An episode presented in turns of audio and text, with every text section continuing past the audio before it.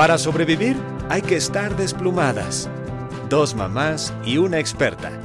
Hola, ¿cómo están? Bienvenidos a otro episodio de Desplumadas, dos mamás y una experta sin filtro. Hoy vamos a hablar del divorcio, porque aparte estamos ya muy cerca de las fiestas, Navidad, etcétera, y es justo un momento de fricción importantísimo.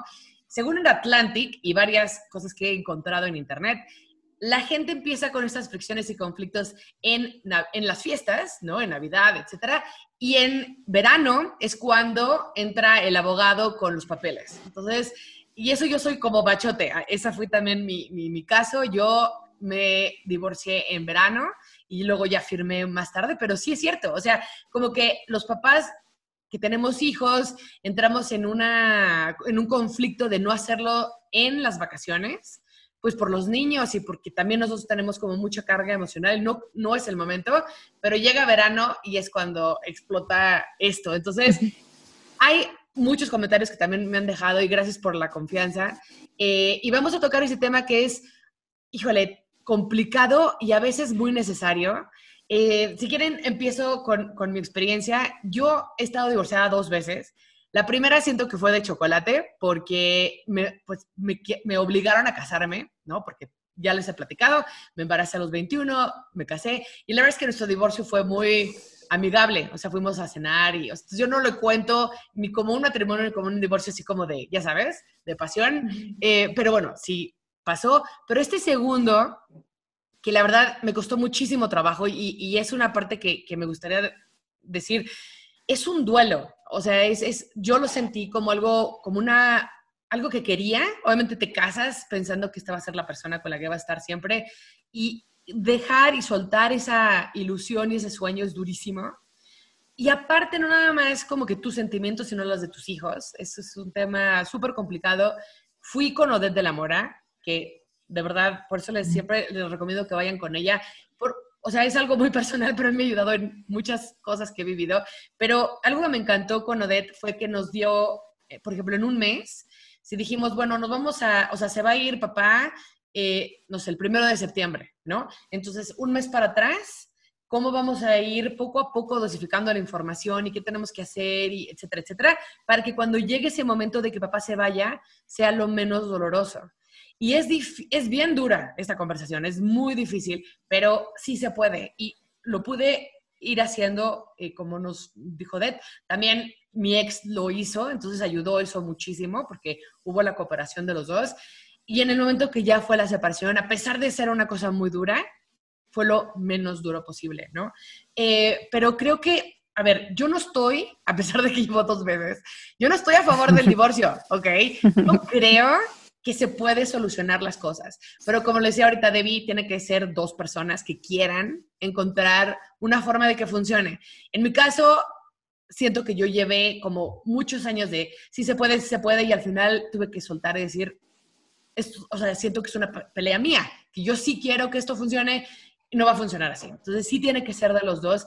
Y cuando llegas ya a un punto de esto está siendo tóxico, me está lastimando a mí o está lastimando a mi familia, ahí es cuando yo siento ese empujo y quiero que las mamás y pues papás también que están aquí este, viendo esto o escuchándolo, estén preparados. No estoy a favor, per se, del divorcio, de tirar la toalla y, al primer pleito decir adiós. Entiendo que en una relación de parejas o hasta de amigos siempre hay estas fricciones y pueden, pueden haber cosas que no estás de acuerdo o discusiones y eso me parece hasta normal. Pero el punto es que cuando llega a ser tóxico, cuando alguien, alguna de las partes se siente mal o está humillado, o etcétera, ahí es cuando tienes que encontrar otras maneras y no quedarte en relaciones que hagan daño, porque eso sí los afecta a los hijos muchísimo. Hay miles de historias de que los niños decían, por favor, que se separen mis papás. Se, pelean todo el tiempo, vivimos en casas con muchísimo dolor y agresión. Entonces, hay, hay, veces que sí es súper necesario y ganas mucho más divorciándote que estando en una relación tóxica. Pero, pues bueno, o sea, sí me gustaría tocar este tema y tocar todos los puntos, desde cómo nos cuidamos nosotras, cómo cuidar a nuestros hijos, eh, cómo te tienes que volver a reinventar, qué puedes hacer y debes hacer para no deprimirte, porque sí o sí va a ser algo doloroso. Eh, y es, sí es una pérdida. Entonces, ¿cómo te vuelves a, a rescatar y a crear otra vez todo, ¿no? Entonces, me gustaría saber el punto de vista de Odette, que nos comente, tú como psicóloga, con tantos años de experiencia, todo lo que has recibido, o sea, pacientes como yo fui en su momento, o sea, ¿cómo ves este panorama del divorcio y cómo podría ser algo, una buena opción para una familia? Sí, efectivamente, al igual que, que tú, yo no soy como pro divorcio en sí, pero eh, sí hay que hacer como esfuerzos de ir a, a terapia, a estos encuentros conyugales, etcétera, etcétera. Y ya cuando no se pueden resolver los problemas, porque aquí es muy importante, o sea, cualquier matrimonio, cualquier familia tiene problemas. La diferencia entre un matrimonio y una familia exitosa y la que no lo es, es que resuelven sus problemas con diversos métodos, entre ellos consultoría, terapia o este, estos retiros dedicados a ello, ¿no? Entonces, pero vamos a suponer que ya hay, por ejemplo, violencia física, abuso sexual, cosas que son irrescatables. Otro tipo de violencia, yo sí he tenido matrimonios donde, por ejemplo, en esta violencia sutil, él viene a terapia y comprende que ciertas cuestiones de, control son violencia y hay hombres que sí logran cambiar. Ya hay ciertos eh, niveles de violencia que no debemos de permitir, ¿no? Que esos empiezan con ya la violencia física u otras cosas más graves. Pero si tienen un problema, lo tienen que resolver. Ahora, si no lo resuelven, entonces la solución debe de ser el divorcio. Y eso yo siempre se los digo a mis familias. Si se van a divorciar, que sea una solución y no otro problema. Porque estos divorcios de carnicería que yo les llamo, no solucionan nada, empeoran absolutamente todo. Si no te ayudaba, pues ahora te ayuda menos. Si hay problemas económicos, ahora va a haber más si no se ponían de acuerdo. Entonces, en el programa de papás, no me acuerdo cuál de nuestros dos invitados dijo una frase que me encantó y que ya se las pirateé. si no vamos a ser una buena pareja, al menos seamos buenos papás. Y es aquí donde hay como que dejar de lado los egos donde me hiciste y la venganza y no te suelto y el enganche y tratar de llegar lo más posible a acuerdos ya sea entre la pareja en sí o con, o con abogados, pero lo más, más importante es acuerdos entre ellos. Yo este modelo que tengo em, terapéutico y en el que a ti te tocó ya con años de experiencia, o sea, como que todo el tiempo de mis prácticas profesionales y mis primeros años de, evaluación y, terapia, como que pude recibir todos los traumas de los niños de divorcios no bien manejados. A raíz o con base en esos como traumas donde los niños realmente estaban como muy afectados por el mal manejo del divorcio, yo empecé a hacer como una lista de, oh, esto no es bueno, oh, esto no es bueno, oh, esto no es bueno.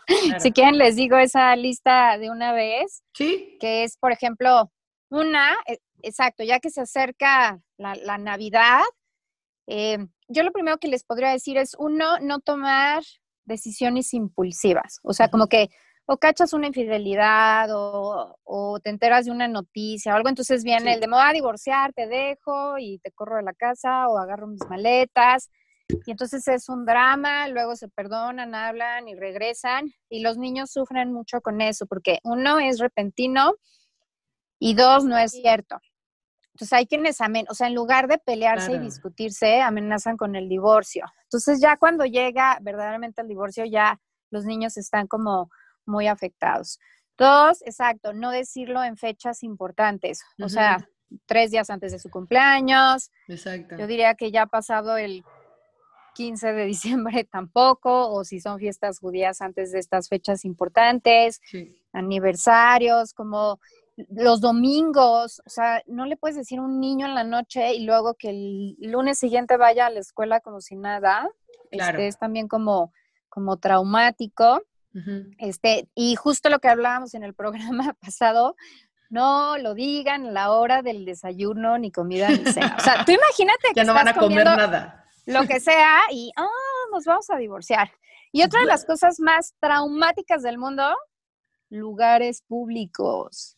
O sea, restaurantes, parques, este, eso es como muy, muy, y bueno, no se diga las, las guerras legales donde, este, eh, involucran a, los hijos y, hay cosas como, yo he tenido experiencia de cosas muy feas como dejar de pagar el departamento donde vive la familia para que entonces el banco vaya y desaloje a la señora y a los niños, se me hacen de las cosas más no, hay cosas que pueda haber del universo, ¿no? Entonces, yo creo que para eso hay que tener un proceso interno personal, trabajarlo y olvidarse un poquito como de la pareja y del enojo y centrarse en el bienestar de los niños, porque esa, esa relación va a durar, y como yo les digo, aunque se divorcien, su relación va a durar toda la vida, incluso después de la muerte. De acuerdo. Entonces, porque ya van a ser, ya no van a ser esposos o pareja, pero van a ser papás el resto de su vida, de los hijos, bueno, y de la propia.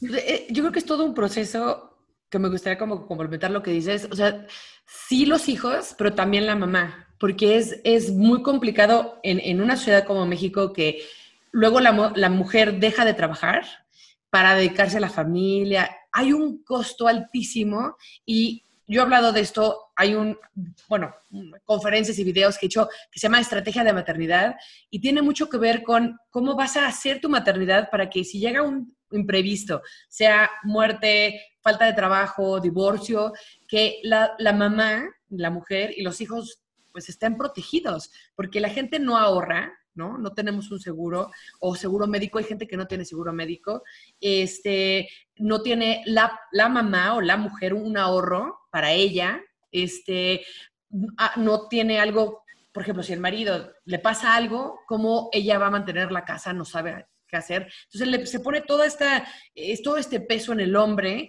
y me parece que ya en esta época está caduca esa manera de, de hacerlo. ¿Por qué? Porque, a ver, más casi el 50% de los matrimonios acaban en divorcio, están, estamos como en cuarenta y tanto por ciento. Este, entonces hay una gran posibilidad que acabes en, en, un divorcio, no por, ya sabes, ser el Grinch de Navidad, pero pues es lo que pasa.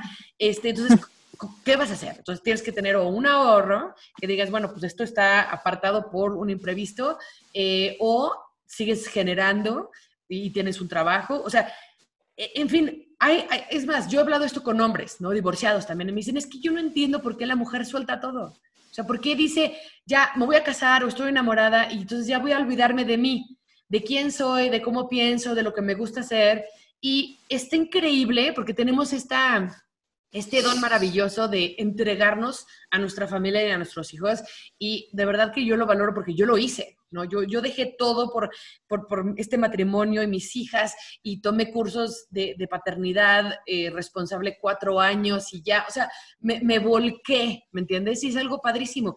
Pero entonces soltamos todo lo demás. Y a mí me pasó un divorcio, pero pudo haber sido cualquier otra cosa. Y entonces, como yo lo hago? O sea, para mantener tres niños, para mantenerme a mí, etcétera, etcétera. Entonces, ya tenemos que ser un poquito más inteligentes las mamás de hoy de decir, ok, si pasa algo con el proveedor número uno o con esta relación, o sea, ¿cuál es mi plan B? O sea, no podemos no tener un plan B. Y parte de, de, las relaciones, yo creo que es tan difícil que sea como este sueño que tenemos de Disney y perfecto. O sea, como tú decías, hay infidelidades, hay violencia. O sea, es más, el economista, les voy a dar unas pequeñas cifras, Em, el economista dice que el 66.1% de las mujeres en México ha enfrentado algún tipo de violencia este, desde los 15 años y es eh, por parte de la pareja o del novio o del esposo. Entonces, y no nada más es físico. Yo, yo he pasado, como les he comentado en otros programas, esta violencia psicológica de que te hace sentir mal, eh, que no eres suficiente, que eres, ya sabes, puede ser que, que eres tonta o que eres fea o que eres gorda o que eres bla, o sea, hay, sutilezas que, te apachurran y que también se considera violencia. La parte de, manejar el dinero y de em, manipularte a través de eso también es súper violento. Entonces, hay muchos casos y yo siento que es muy frágil. O sea, estamos poniendo todo nuestro amor, tiempo, ser en algo que también es frágil y no puede ser que no tengamos un plan B. Entonces, yo entre más hablo, y, me gusta hablar del tema del divorcio o la separación, porque siento que es como un anuncio, que si tú tienes una relación y estás en, una pareja, qué bueno, pero ¿cómo puedes hacerle para si pasa algo, estar bien tú, tus hijos. O sea, sí es importante tener este plan B. Yo, a mis jóvenes que desde que están en terapia de, novias y que ya se van a casar, por ejemplo, es, esta cultura como tradicional donde la novia o el papá de la novia paga la boda y entonces vamos a suponer que es una pareja con, con recursos económicos, entonces lo que he visto muchas veces es que el novio da el enganche de un departamento que es equivalente al valor de la, no, de la boda. Okay. como le digo, tú desde que te estás casando, estás entrando, estás gastando lo mismo que él, pero estás entrando en una situación económica o de propiedades en desigualdad, porque la boda va a durar un día, se la va a comer, tomar y disfrutar, y ese dinerito se va a esfumar. Yo siempre les digo, por ejemplo, oye, a ver, habla con tu pareja y mira, de ese adelanto, ¿no? Este, de ese adelanto de una hipoteca, pues yo pongo la mitad y tú pones la mitad de la boda, de tal forma que desde que inicia el matrimonio ya los dos estamos construyendo algo, algo juntos. O muchas veces cuando les piden que, que, o sea, cuando hacen el acuerdo de, ok, ya vamos a tener hijos y tú te vas a dedicar a la maternidad, ok, perfecto, ¿qué seguridad vamos a tener mis hijos y yo dado que entonces yo voy a dejar de ser económicamente independiente. Totalmente. Y, suena muy antirromántico, pero como dices tú, y yo se los digo a mis, a mis pacientes, o sea, una muerte o una, a veces enfermedades mentales, he tenido casos donde eh, un, uno del un miembro de la pareja eh, pierde la salud mental y entonces a lo mejor era un muy buen hombre, pero tuvo algún accidente en el que pierde sus facultades, entonces la mujer queda totalmente desprotegida. He tenido muchos casos en ese sentido. Afortunadamente las leyes ya nos protegen un poquito más, pero antes, o sea, la ley, antes de todos los movimientos feministas, les voy a decir cómo eran. Por eso no, no nos gusta que se desnuden y pintarrajeen, pero hay, hay un grupo que se dedica a todo lo legal. Aquí en la Ciudad de México somos muy, muy protegidas, pero antes era, te divorciabas, hace no mucho, ¿eh? hace como 10, 15 años, o sea, te divorciabas, todos los bienes iban a dar para el hombre, cuentas, coches, propiedades, ta, ta, ta, y los hijos para la mujer. Entonces, las mujeres se quedan con toda la responsabilidad, así era la ley. o sea, los bienes para el hombre y lo, bien balanceado. Bien balanceado. Entonces, gracias a todos estos esfuerzos que se han hecho para cambiar eh, todas estas, estas leyes, ahora ya estés o no casada, ahorita debe ver si nos ayuda, pero eh, ya, ya puedes tener un poquito más de derechos para que no sea esa desigualdad tan... Sí, sí, se protege más a la mujer. Sí. Así era.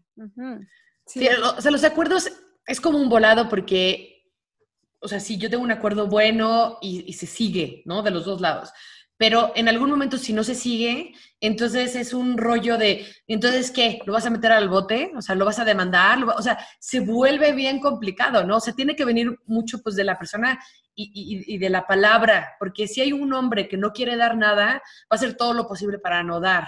¿No? Hay gente que se sale de nómina y trabaja bajo de la mesa y entonces dice que no reciba nada, entonces pues no te puedo dar nada. Entonces, sí hay formas como de joder, la verdad, pero los más afectados son los niños. Entonces, híjole, sí tiene que ser una cosa de qué, tanto carácter y qué tanta integridad tienes, porque no le estás dando en la torre a la, ex, le estás dando la torre a tus hijos.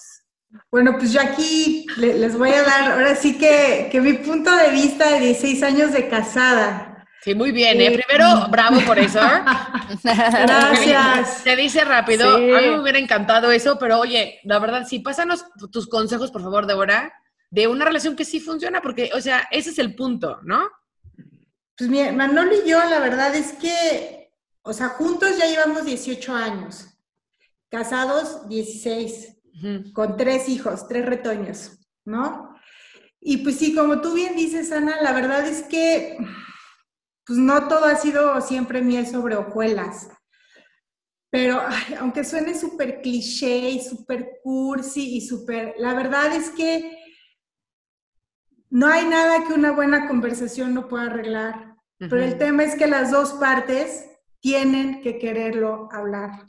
O sea, porque, porque si una se sienta y se pone a hablar y la otra no escucha, pues la verdad es que no llegas a ningún lado.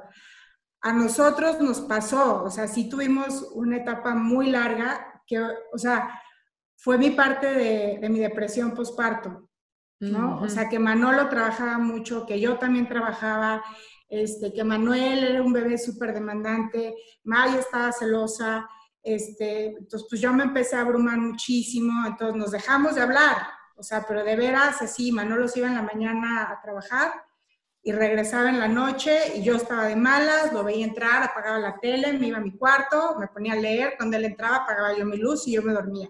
Okay. Y esa fue nuestra rutina durante muchos meses. O sea, la verdad es que hasta perdimos la cuenta de, de pues, cuánto tiempo pasó.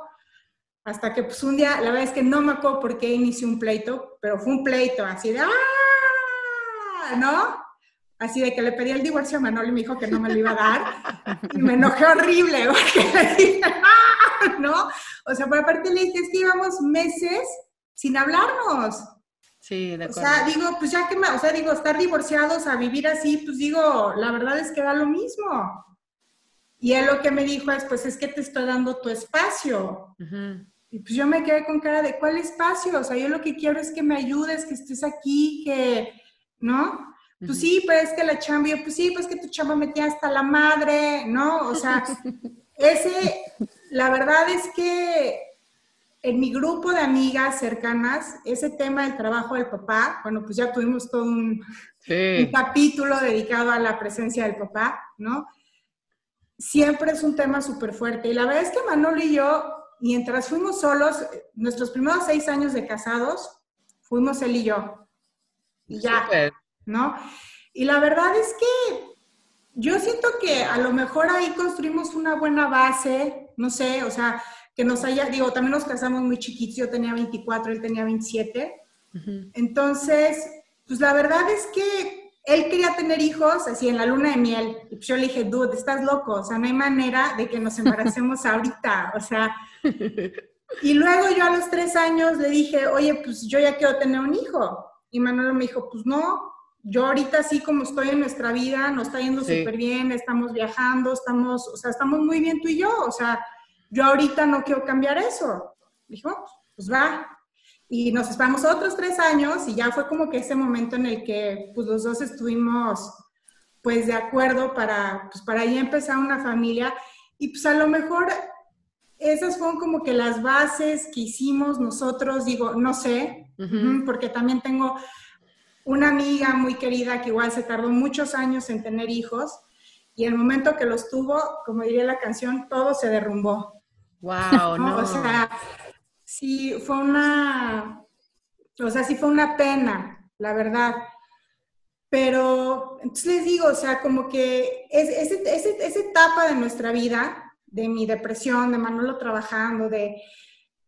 Sí fue como súper difícil, como que yo en mi, o sea, yo encerrada en mi, en mi angustia, en mi tragedia, en mi soledad, porque la verdad es que sí era todo eso lo que me pasaba, ¿no? Sí, sí, sí. Pues digo, la única que como que buscó ayuda fui yo y pues como que nunca se me ocurrió decirle a Manolo, oye, pues vamos a hablar con alguien juntos, ¿no? O sea, porque yo me sentía tan sola y tan, ¿no? Pero Ale, que era mi coach en ese momento, como que me daba tips de cómo tratar de hablar con, con Manolo, ¿no? algunos me salían, otros no, ¿no? Pero la verdad es que como que con ella fue con quien agarré este, pues ahora sí que este consejo, ¿no? De, de háblale, pero háblale desde ti, que esto también ya, ya lo he dicho mucho, ¿no? O sea, es bueno. no, no, le reclames, ay, es que llegas tardísimo todo el tiempo, y estoy con la, hasta la madre, ¿no? O sea, dile por qué te pesa a ti que llegue tarde. Oye, Manolo, pues es que yo me siento súper abandonada, yo siento que toda la responsabilidad de los niños me cae a mí, me siento súper cansada, me gustaría que me hicieras compañía, que estuvieras un poquito más presente. Y la verdad es que en ese momento todo cambió. Poquito a poco, no fue así como el cambio radical, ¿no? Y yo creo que ese, ese tiempo fue como que de mucha enseñanza para Manolo y para mí. Porque obviamente, pues digo, conforme han ido creciendo los niños y han ido creciendo las responsabilidades que tenemos como papás, pues luego llegó Mía, ¿no? Entonces ya no son dos, ahora son tres. Este, mm, yo la verdad es que decidí que pues ya no podía estar trabajando todo el día, todo el tiempo, a todas horas, porque pues porque yo sí quería dedicarle un poquito de más tiempo a mis hijos, pero pues sí quería seguir haciendo otra cosa, pero pues en el Inter, ¿no? O sea, y la verdad es que, o sea, un poquito lo que tú dices, Ana, ¿no? O sea, no, no te puedes como que, como que abandonar a... O sea, no es que esté mal que te dediques al 100% a tus hijos, porque también tengo muchas amigas que lo hacen y son muy felices y qué bueno. Yo sí necesito tener algo más, aparte de cuidar a mis hijos, ¿no?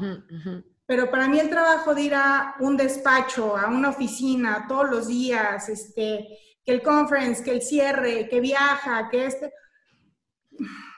Ya, claro.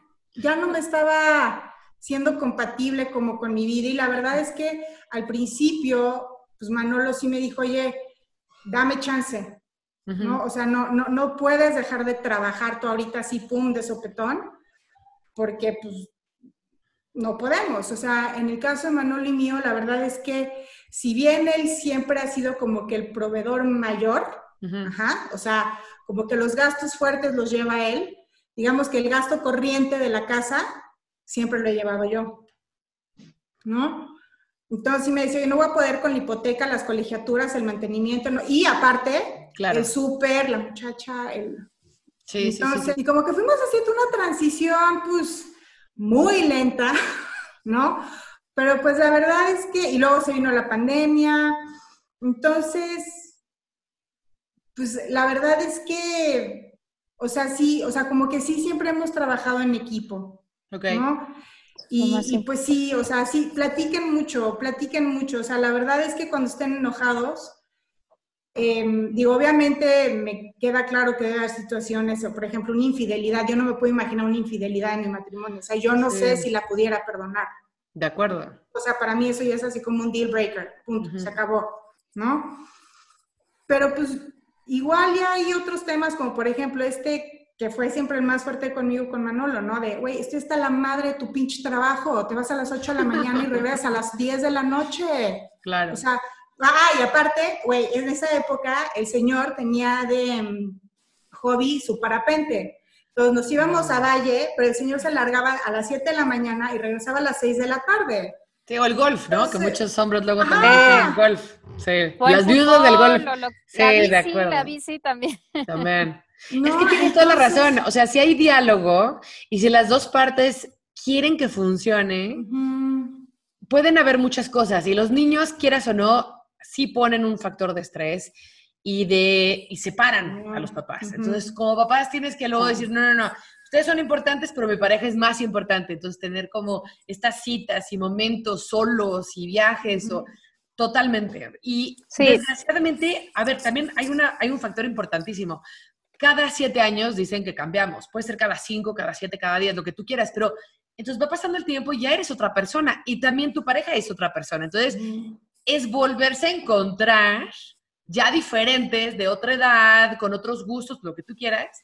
Y, yo creo que hay una parte que, que, luego es difícil, que si una pareja, por ejemplo, se quiere construir y cambiar y mejorar y entonces va subiendo, subiendo, subiendo, y la otra se queda estática o baja, entonces ya no están en el mismo lugar y ya no tienen las mismas metas, ya no y yo creo que muchas de esas parejas que he conocido también un par de que les pregunto por qué se divorciaron, es que ya, sea, si ya no tenemos nada en común. O sea, se volvió, o sea, por ejemplo, los dos eran de fiesta en su momento, eh, no hacían ejercicio y ha pasado ahorita ya mucho que ya una de la pareja ya hace Ironman o es súper atleta y maratonista, y la otra persona pues subió de peso y sigue sin hacer nada. Entonces, ya hay un desbalance que las dos partes se dan cuenta y dicen, no. O sea, yo no quiero este loco que se levanta a las 5 de la mañana todos los días y no quiere una cena y no puede tomar una copa de vino, ¿no?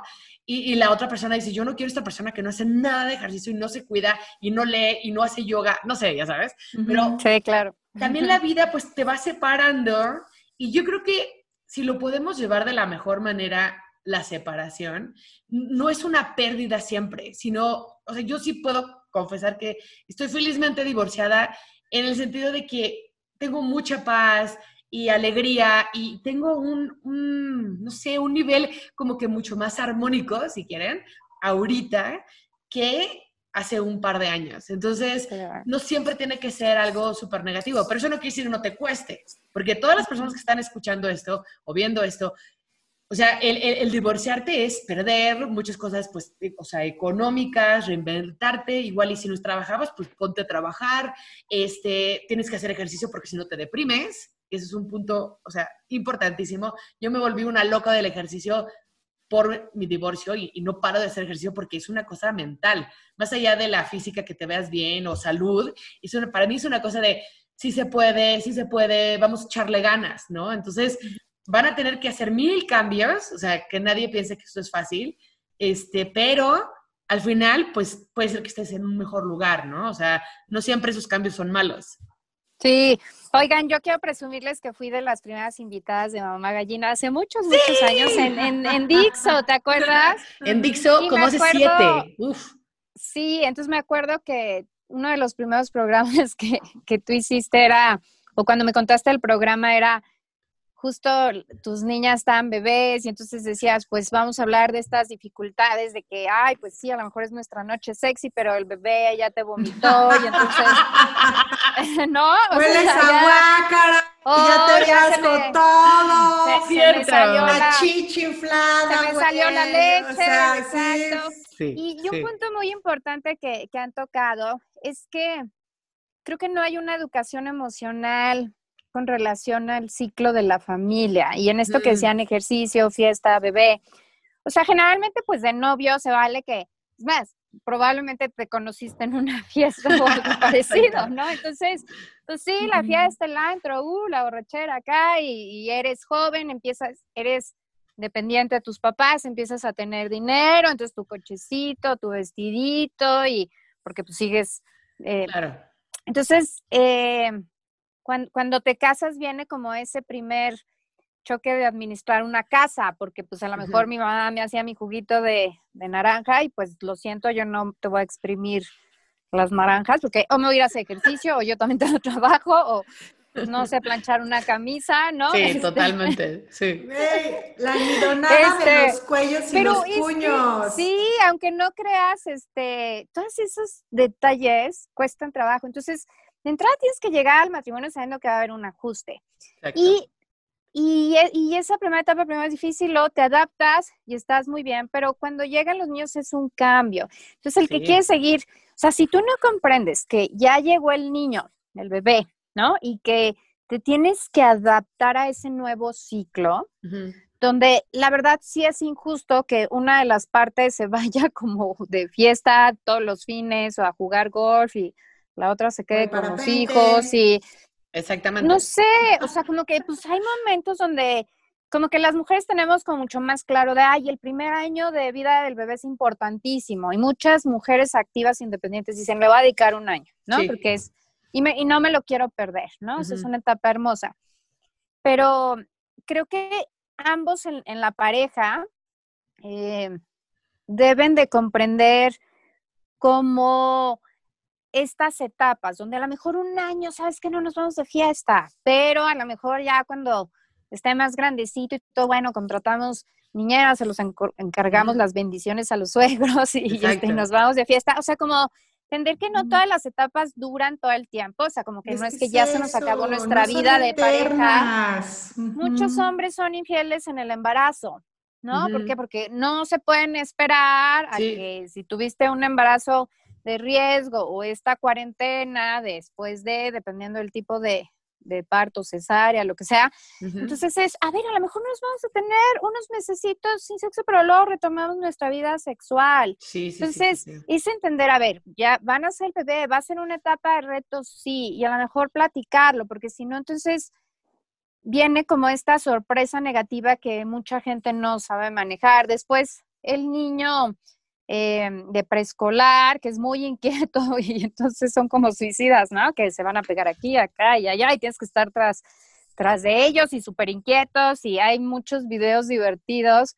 Entonces es también una etapa, pero después va a llegar otra etapa y irlas aceptando, integrando, platicando, para que se, logre la adaptación y no llegar al, divorcio. Y también cuando son, cuando te divorcias, comprender en qué etapa están tus hijos, porque no es lo mismo divorciarte de bebés que de niños o, de adolescentes. Entonces, este, poder comprender que, son momentos y que la familia y la pareja tienen que ir evolucionando, porque si tú te casas pensando que te vas a casar con esa novia o novio como con el que te pasas súper divertido, no va a ser siempre. No, nunca. no, por supuesto que no. Y es ir comprendiendo como, como estas, estas etapas y, y, compartirlas juntos. Y ese pensaría yo que es el secreto. Y bueno, ya si no, pues te divorcias, pero también tienes que tomar en cuenta esas, esas, esas etapas, ¿no? Porque si no vienen estas dualidades en donde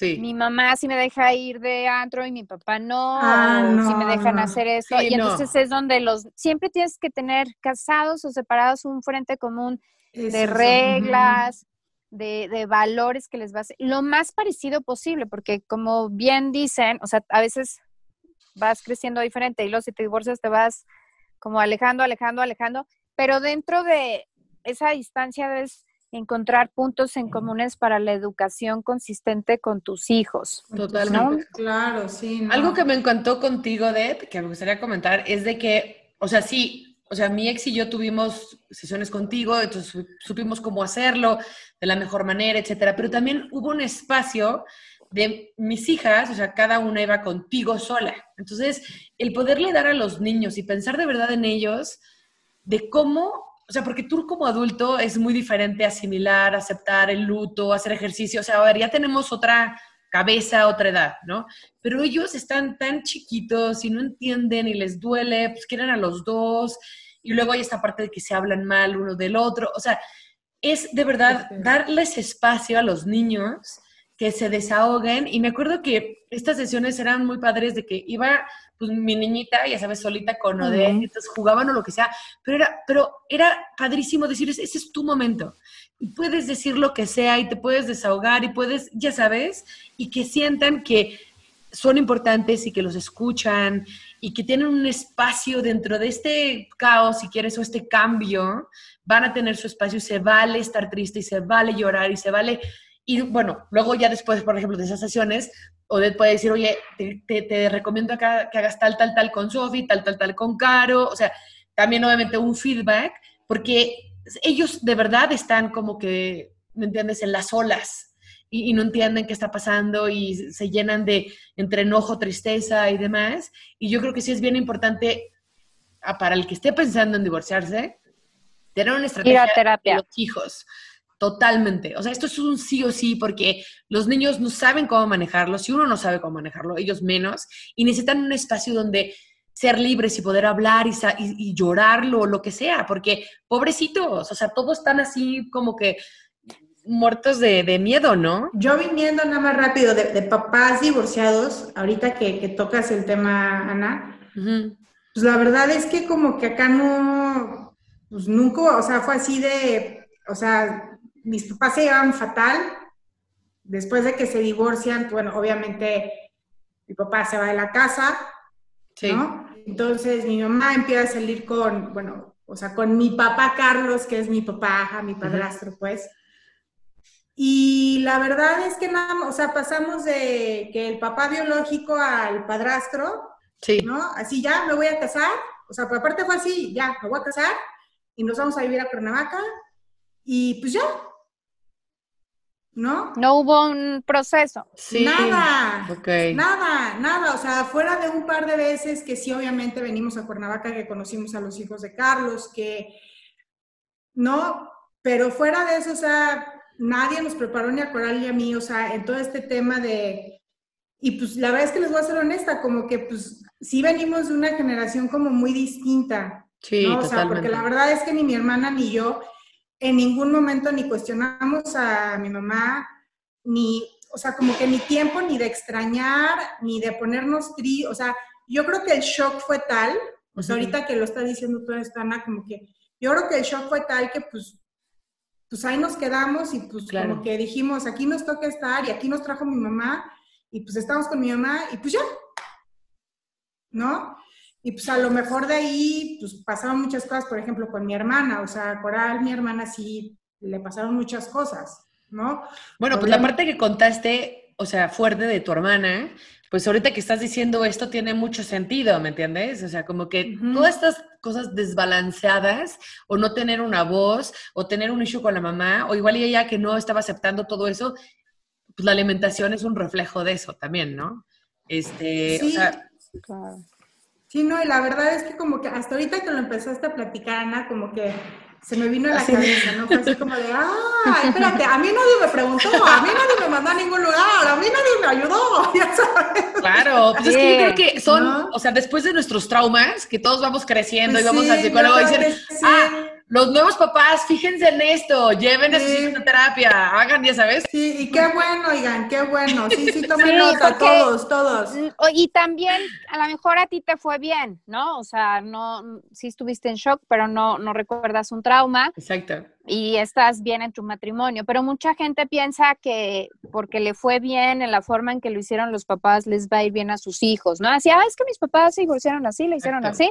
Y no, puede ser bien puede ser bien traumático para, los hijos. O sea, yo sí me consta que los divorcios mal manejados pueden resultar en, experiencias traumáticas que arrojan al mundo a personas que tienen dificultad para relacionarse con el sexo opuesto, en su inseguridad este, personal, o sea, gente que realmente les puedes arruinar la vida a tus hijos.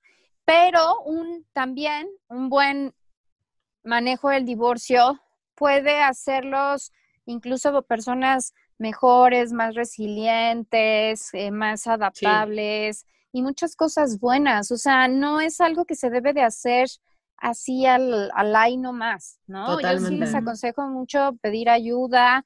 Yo con muchísimo gusto los, los ayudo y los oriento. Cada caso es distinto. Ojalá tuviera una lista, pero una de las cosas que yo hago, porque es como analizar primero cómo está la pareja, cómo está la familia, y con base en eso poderles hacer este cronograma de, fechas, cómo decirlo, qué hacer antes, qué hacer después, porque hay a lo mejor una, una de las hijas está muy apegada al papá y entonces eso va a ser muy traumático y entonces la recomendación va a mm. ser diferente al cuando hay un papá totalmente ausente o cuando también va a ser muy diferente cuando los niños ya saben de estas infidelidades, entonces porque incluso la mamá lo es la que se entera por los, por los hijos, o sea, es bien, bien complejo y lo mejor es hacer como este estudio de la familia y, y determinar cuáles son los pasos a seguir, porque otra de las cosas que hablaban yo las, los niños y las personas em, con, con, más problemas emocionales que vienen de familias divorciadas, de papás divorciados, son lo que se llama, y sí me gustaría dejarlo en claro, el, la triangulación o la alienación parental. Esto es cuando uno de los cónyuges o excónyuges le habla mal al hijo del otro de los cónyuges. Y esto pasa muchísimo. Y quiero que lo sepan y dejarlo bien claro en México ya se está tipificando como delito. Es tan grave que tú le hables a un hijo mal de su mamá o de su papá que ya, ya puedes hacer una denuncia, ¿sí? O una, una demanda. Pero para que sea, para que sea tan, o sea, para que tenga estos alcances legales, eso quiere decir que las evidencias que tenemos los psicólogos de lo dañino que es, imagínense, o sea, porque los niños son como un pastelito entonces ubican que está, por ejemplo, en el pastel de bodas, así está, y arriba pones a los novios, ¿no? Que es la novia y el novio. Estas son las figuras maternas y paternas, y son como de, de betún, pero están dentro de tu hijo. Cuando tú le hablas mal a tu hijo, a tu hija del otro, estás como su pastelito, como rompiéndole esa figura no estás afectando, o sea, de pasada puedes afectar o no a la, a la expareja, pero a quien estás afectando es a tu hijo, porque entonces le estás mochando literalmente esa figura con el que él o ella se va a relacionar después en la vida. Entonces, cuando suceden casos muy graves, estás dejando, por así decirlo, a tu hijo manquita o cujito, sin, con todo respeto para las personas con capacidades especiales, pero los estás dejando, les estás cortando una parte, esencial para relacionarse y desarrollarse después como pareja, como persona. Y es una de las cosas que yo más, más les recomiendo. O sea, a lo mejor fue el peor esposo, ha sido el peor papá. Protégelos y que los niños poco a poco se den cuenta por ellos sí, O como les digo, te esperas ya cuando sea mayor de edad, tenga madurez, quizá empieces, a lo mejor dices, oye, mira, la verdad es que sí me divorcié por, por tales y tal motivos, pero tu hijo va a estar en otro lugar y en otra edad y en otras circunstancias. Sí, sí, pero no cuando son niños, porque ellos no tienen la capacidad de, comprender. Ya después ellos formarán su propia opinión. Pero hablarles mal del, se me hace lo más común. Sí, es desafortunadamente. Pero es lo más de lo peor que puedes hacer. Miren, psicológicamente hablando. Yo no puedo decir que, te, que ni soy perfecta, ni hago las cosas perfectas, ni nada. Pero trato. O sea, trato de, por ejemplo, es el Día del Padre y entonces me siento con mis hijas y le hacemos unos álbumes de fotos de cuando eran chiquitas y con él y que cosas bonitas. Y a pesar de que a mí me gustaría que tener, porque pues igual y soy este, muy hippie y idealista de lo que sea, y trato de, quisiera tener una relación de super amistad, no estoy en ese lugar, pero trato de hacer este tipo de cosas que ellas se sientan que puedan demostrar su cariño por su papá, que es alguien súper importante, en mi casa, ¿no? O sea, que, no hay problema. O sea, que, que ellas no van a tener, no sé qué pase en la otra casa. Y eso ya es otra cosa que pues está fuera de mi control.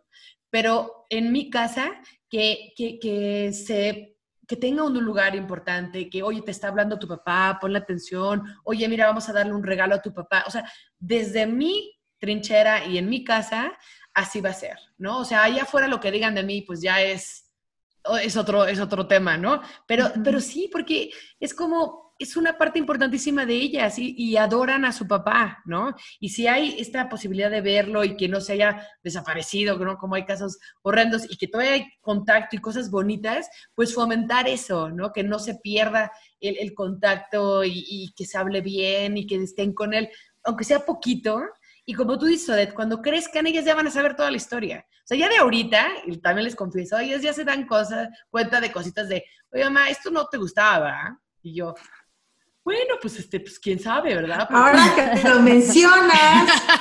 Pero ellas solitas ya como que, pues ya, o sea, nueve y once, ya como que van agarrando así de, tú no, no te gusta eso, ¿verdad? yo, pero ellas como que van sacando sus conclusiones, pero no viene como que de mí de, ah, o sea, como dicen, es súper común y eso está fatal, fatal porque sí estamos lastimando a ellas.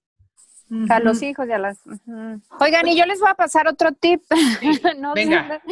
pero hay, un, hay una página que se llama Deudores Alimentarios o Alimenticios, no sé cómo se diga bien, aquí en la Ciudad de México, donde tú pones el nombre, o sea, se cuenta, no sé, tienes, eres soltera o divorciada y ya vas a, entonces puedes meter ahí el nombre de, de, la, de la persona, pues digo, generalmente hombres son la mayoría, pero entonces ya te aparece si es un papá que no ha pagado los alimentos de sus hijos. Es que se está cañón. Y yo sí les diría, no importa si la ex a lo mejor fue una bruja o no. Es que eso no importa, son sus hijos. No importa, puede haber mil historias. No se relacionen con hombres que no pagan la pensión de sus hijos. Totalmente. Y ya lo puedes saber, o sea, él dirá lo que quiera, pero si ya aparece, es que ya, pasaron muchos la verdad no sé el concepto legal, no sé si son meses o años, o sea, supongo que no es tan fácil entrar a esa lista. Y creo que cuando ya es de segundas nupcias te piden que veas antes de casarte si con la persona que te vas a casar aparece en esa lista. Totalmente. No sé bien, pero creo que es, voy a investigar para que lo pongas tú, Ana, pero es, es, una liga donde ahí puedes ver quién, este, quién es un deudor o deudora de, alimentos de, de, los hijos, porque no se vale que tú traigas hijos al, al mundo. Y esto quiere decir que ya hubo una denuncia, o sea que la otra parte pidió, o sea, no es que no los necesitara, o sea, a lo mejor si te digo, ah, yo sabes que soy millonario, aléjate, o soy millonaria y yo me encargo de mis hijos, y no vas a aparecer en esa lista, vas a aparecer si hubo una demanda y como dice Ana, que se hizo este que no trabaja. Que se hace güey y no quiere dar sí, creo que también ya se pueden hacer recursos en contra de las empresas o sea que, que solapan así de ay no sé ganas 100 pesos vamos a decir que ganas 3 pesos para nada más que des un peso no sí sí sí, o este entonces sí, sí hay que uh, recurran a asesores. También, por ejemplo, si, si no tienen dinero, hay por ahí, hay que averiguar todo esto para dar los tips. No son abogados, pero son centros de conciliación, ¿no? Donde abogados como este, de, estos defensores públicos te ayudan a, a, ponerte de acuerdo. O sea, en realidad tengas o no tengas dinero, hay muchos espacios donde te pueden ayudar a conciliar un buen divorcio, y pues ni modo, hay que entrarle como a todo esto para llegar a las mejores, este, a los mejores términos para todos. Pero, como yo les digo a mis pacientes, yo sí tengo un lado y generalmente mi lado son los niños. O sea, yo sí, tengo Un, una postura, un sesgo, que es el bienestar de los niños, porque finalmente, pues ustedes ya son adultos, crecieron, la regaron o no, ellos necesitan toda la protección para que crezcan y se desarrollen en las mejores condiciones posibles. A mí me gustaría pasar como unas recomendaciones, o sea, si tomando en cuenta que lo más importante son los niños, pues tú tienes que, como mujer, que generalmente es la que luego toma la decisión del divorcio, también los hombres este, tienen que tomar estas recomendaciones, si es que ellos, lo quieren empezar, es primero este apoyo o, consejos legales. Eh, hay muchas obligaciones y también muchos derechos para los dos y hay que conocerlos, porque luego la gente tiene miedo de preguntar o investigar, no. O sea, empápate de eso. O sea, hay mucha gente que te da consejos legales, y, o sea, que te cobra o no te cobra. Pregunta con tus contactos quién te puede apoyar y dar como que todas estas herramientas, porque sí es bien importante saber dónde estás, cuál es tu derecho y cuál es tu obligación, ¿no? Eso, o sea, Ahora sí que así está, vives en México, ¿no? Estás aquí en este país, aquí hay ciertas reglas que tienes que tener y también hay derechos que, son otorgados, entonces los tienes que conocer. Eh, el segundo que hemos hablado es eh, una terapeuta familiar tanto para ti, que cómo vas a lidiar con este proceso, como para tus hijos, que es el punto como clave aquí, ¿no? Porque no quieres que ellos sufran más o tengan un divorcio espantoso y que tengan traumas y, o sea, aunque sea va a ser duro para ellos, pero que sea lo más inteligente este, y, que los protejas, ¿no? Lo más posible. Luego hay una parte bien importante de, de, hablarlo con gente que sí te sabe escuchar. Igual y no todos tus amigos son buenos para eso, pero encuentra qué amigo o familiar va a estar ahí para ti emocionalmente. Yo me acuerdo de una amiga que quiero mucho, que justo cuando yo me estaba divorciando y estaba de verdad, o sea, ya en una depresión horrible porque la primera Navidad no me tocaron mis hijas a mí, entonces lloraba y lloraba y lloraba y luego tomaba vino y vino y vino.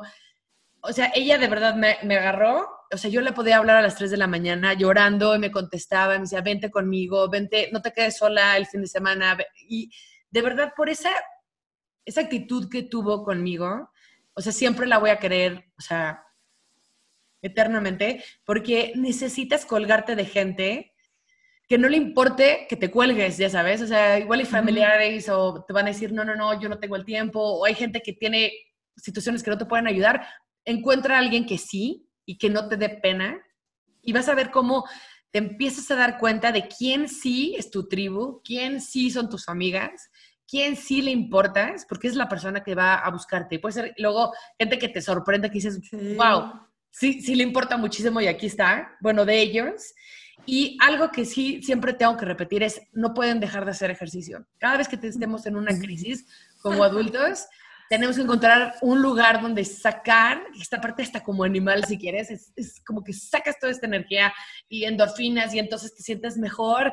Y entonces hay una claridad después mental para tomar decisiones, para hacer cosas, para seguir adelante, para no rendirte Entonces, bueno, ahora sí, de una persona divorciada dos veces, estas son las recomendaciones que yo doy. Este, y, y, como siempre, regresando a ti, o sea, no suelten, si están casados, tienen una pareja, están de novios, o sea, puedan hablar de todos estos temas, de si queremos familia, pero ¿cómo lo vamos a hacer para que yo no salga descuidada? ¿Cuál es el plan B de la familia? ¿no? Igual que se involucre eh, también el señor de, bueno, ahorita nos va súper bien, pero vamos a poner esto por si cualquier cosa, ¿no? Y que esté... Ah, sí, ese es uno de los tips. Eso se me hace súper importante. Acuerden todo suponiendo que no siempre van a estar en los mejores términos. Y yo creo que se vale, así como se vale hablar de, oye, si te mueres, ¿qué va a pasar? hay temas incómodos, pero qué importante es hablar de estos temas de que, bueno, ahorita está increíble, pero cuando no, ¿qué va a pasar? ¿No? ¿Cómo me puedes apoyar? Si es que no trabajo, si es que hay esto, o sea, hablar las cosas creo que va a ser súper importante. Esos son los consejos que yo les puedo pasar. Sí, no, y el de hablar, ese yo, yo lo avalo completamente. El de hablar sí, y cuesta mucho trabajo, luego la manera de comunicarse, esa es la otra, tienes que, como que encontrar la manera de comunicarte, ¿no? De acuerdo. Eh, porque la verdad es que si en mi experiencia hablar desde el reclamo, desde el ¡ah! ¿no?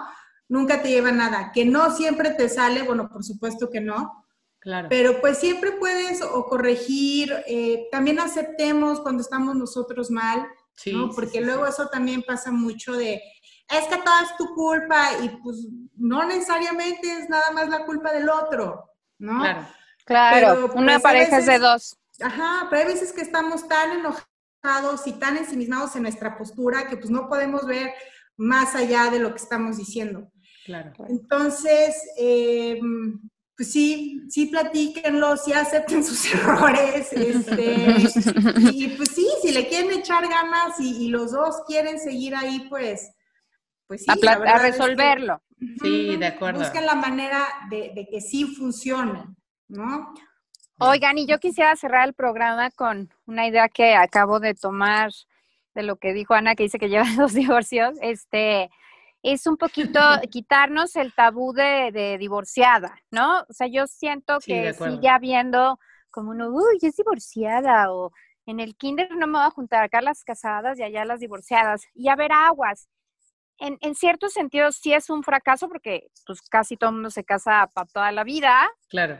Pero aguas, o sea, muchas veces te, te casas eh, y te puede ir bien porque te casaste con una buena persona, y a lo mejor tú creías que te casabas con una buena persona y resulta que era una persona manipuladora y no lograste darte cuenta. Exacto. Pero también es un fracaso mantenerse en una relación donde no eres feliz por el que dirán o estar aguantando violencia y eso. Entonces creo, y, y, volvemos al punto central que creo que siempre terminamos hablando en los programas, de tener esta red de apoyo y esta sororidad entre mujeres, de no discriminarnos si yo soy casada, divorciada, en unión libre o no. O sea, cada quien, cada quien su historia. Sí. Y apoyarnos y respetarnos, porque no sabemos la otra persona que vivió. ¿no? O sea, a lo mejor yo he tenido pacientes que pues vienen de familias muy tradicionales donde pues nada más vas al cine, al café y a tomar helado y no conviven. Entonces no supieron con quién se casaron y resulta pues que no era una buena persona y entonces pues nosotros venimos a juzgarlas, no se vale. O sea, la verdad es, como bien lo dijimos, no somos pro divorcio, pero sí pro soluciones y a respetar. Pro salud y a respetar los procesos de cada quien. Yo me quedaría muchísimo también con eso y no se sientan mal de divorciarse. O sea, es cierto. cada quien y a lo mejor tú a la de enfrente la ves feliz y no lo no sabes qué está viviendo dentro, ¿ok? Sí, de acuerdo. Ser más buena gente y ser más hermanas, ¿no? Eso es un muy buen punto. Ay, oigan, pues mil gracias por vernos. Ahora sí que este tema, podemos seguir hablando de esto mucho más. Si tienen comentarios, déjenos, escríbanle a Odette. De verdad, o sea, por experiencia propia, sí mm. ayuda muchísimo tener una guía y aparte de alguien que sepa y tiene un modo también con los niños increíble, los niños se abren, no sé, o sea, es como si fuera Santa Claus. Se abren y la aman y, o sea, es una locura. Entonces, ah. sí, por favor, busquen ayuda, no están solas, es bien difícil sentir esto, tomar el paso es horrible, yo me tardé cuatro años en tomar este paso de divorciarme, pero al final sí fue lo mejor para, para mí y para muchas personas puede ser, y si es algo que tú estás buscando, pues o sea, ahorra, cuídate, ve legalmente dónde estás y demás, o sea, haz todo tu, estudio de eso y cuida a tus hijos muchísimo, ¿no? Porque e, es, un cambio duro, duro, duro eh, y tienes que estar preparada.